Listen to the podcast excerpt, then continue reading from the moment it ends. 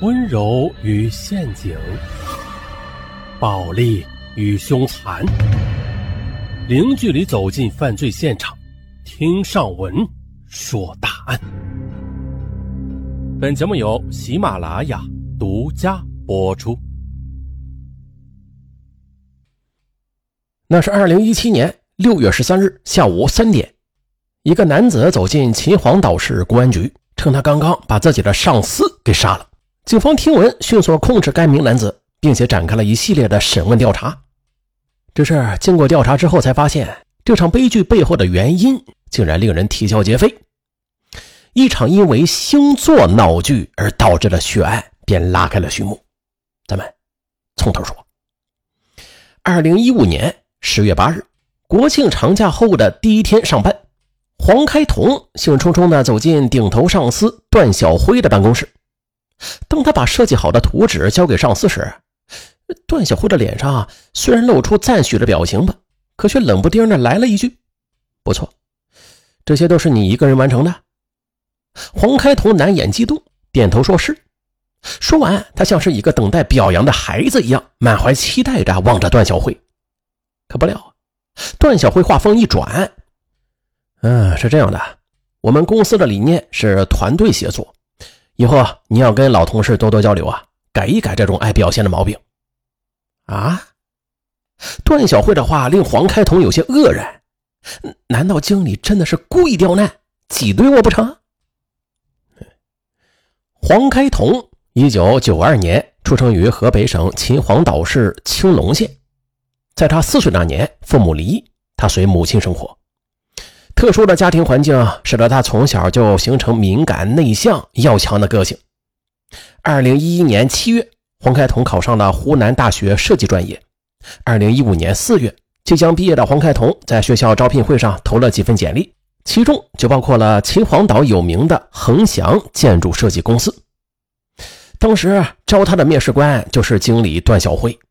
据黄开同回忆，整个面试挺顺利的，但是让他感觉奇怪的是。段小辉对每一位求职者啊，都会问同样的问题：“你是什么星座的？什么血型的？”那当他得知黄开同是天蝎座 B 型血的时候，他就露出了若有所思的表情。不过，黄开同最终还是顺利的通过了面试，成功的被恒祥建筑设计公司给录取了。二零一五年七月九日，黄开同第一天到公司报道的时候。上司段小辉就给他发了一份职场心理测试答卷。呃，看了之后啊，尽管他很好奇为何是血型与星座的相关问题吧，但是黄开同不敢多问为什么，很快就完成了答卷。测试结果显示啊，B 型血的天蝎座，他的攻击性强，比较自私，缺乏团队精神。哎呦，看到这个结果啊，黄开同很不安。这时。邻座的同事赵军笑着说：“你别紧张，经理他的爱好就是星象学，这不代表工作能力啊，只是一个小小的娱乐而已。”啊啊，那就好。黄开同这才稍稍的安心。可是几天之后发生了一件事儿，让黄开同的心再次悬了起来。那天快下班的时候，部门临时组织聚餐，可是黄开同接到房东打来的电话，称他的房里一直在漏水。把楼下租客的阳台给打湿了，房东让他赶紧回家处理。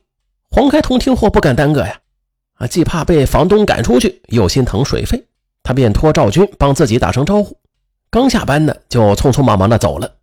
可是，在第二天上班之后，段小辉在早会上却点名批评了黄开同，提醒他要有集体观念。黄开同赶紧解释缘由，可是段小辉却说啊，这是职场。既然来了，就要尽快的呃遵守职场规则，否则的话，部门就是一盘散沙。会议结束之后啊，赵军就安慰黄开同：“经理就是那脾气，一起玩的时候啊，都是挺哥们儿的，呃，但是在工作和纪律上那是毫不留情面。”可是黄开同仍然不放心，一整天他都是心神不定。黄开同就这样始终是无法释怀。他把面试发生的事儿、进公司以来发生的事儿，以及新同事爆的料连起来一想，他越发的认定了段小辉就是讨厌自己。他决定卖力工作，凭着自己的真才实学改变经理对自己的看法。很快，机会就来了。国庆节前，段小辉把一个设计卖场的项目分给了黄开同和其他三名同事，并且叮嘱他们说：“好好干，这个项目做好了，客户的分店才会给到我们。”黄开同当时想，机会来了。此时虽然离交方案的日期还很早吧，但是他急于证明自己，就私下里跟客户接触了几次，拿准了客户的需求。接着他又牺牲了国庆假期，把自己关在出租屋里加班加点，终于是提前设计出了一份自认为是完美的图纸。上班的第一天，他就急着去段小辉面前去邀功，于是就出现了咱们本案开头的那一幕。上司段小辉明明很认可他的图纸。却避重就轻的去打压他，这就更加印证了他的猜测：段小辉就是在故意的刁难他。好吧，尽管工作不算如意吧，但是黄开同却在职场上收获了自己的爱情。入职的四个月之后，他认识了行政部门的同事方丽丽。方丽丽和黄开同一样，也是应届毕业生，目前是行政部门的文员。方丽丽出生在秦皇岛阜宁县农村，有着和黄开同相似的成长经历，两人是惺惺相惜，感情迅速升温。黄开同把工作上受到挤兑的事情就告诉女友方丽丽，每次都安慰鼓励他，为他出谋划策。不久，二人就同居了。二零一六年元旦，部门通知要搞联欢，在吃完饭之后还有 KTV 唱歌环节。黄开同自小五音不全，从来就没有唱过一首完整的歌曲。在唱歌期间，一位同事建议黄开同也来一首，黄开同吓得连连摆手：“哎呀，不行不行，我真的不会唱。”如此推辞几番之后，一旁的上司段小辉说了：“哎，算了算了，不要勉强。这 B 型血天蝎座男是非常有个性的，他说不会唱，肯定不会唱。”众人大笑，可是唯独黄开同他高兴不起来。他又是陷入了深深的纠结当中。经理刚刚那话是什么意思啊？他会不会是在讽刺我呀？事后，女友方丽丽听了整个事情的经过之后，她肯定的说：“没事的，你们经理我听说了，他平时就喜欢聊星座。这句话依我看是没有毛病的，你不用多想，他不是针对你。”可是黄开同却一口咬定段小辉就是故意让他出丑的。无奈的方丽丽也说：“嗯。”我也去研究一下星座，说不定可以找到解决的方法呢。就这样，为了解除男友和上司之间的隔阂和猜疑，方丽丽就开始研究起了星象学。她甚至让黄开同去打听段小辉是什么星座。黄开同则丧气地说：“枉我一个名校毕业生，职场问题竟然要靠占星问卦来解决。”这么想着，他不同意女友的提议，并且还让他停止研究这种封建迷信的东西。方丽丽则在手机上下载了与星座相关的 APP，只要一有空就点开来研究。没想到这么一研究，竟然着了道了。一天，黄开同又在抱怨经理开会讲星座，并且骂此种行为是脑残。可方丽丽却不屑地说：“呀，你的抵触心理太强了，毕竟现在喜欢星座的人太多了。我想会不会是你太敏感了呀？”你女友的话让黄开通很生气。怎么连你也开始不信任我了呀？劳动节过后，方丽丽她准备张罗着请段小辉吃顿饭，再送他一箱从老家带回来的土特产，想拉拢一下关系。黄开通鼓起勇气去邀请段小辉，没想到段小辉很爽快的就答应了。那天下班之后，黄开同携方丽丽一起在公司附近的广顺大酒店去宴请段小慧。不善交际的黄开同全程都感到十分的别扭，不过幸亏活泼开朗的方丽丽从中周旋，又是敬酒又是说笑，气氛很快就融洽起来了。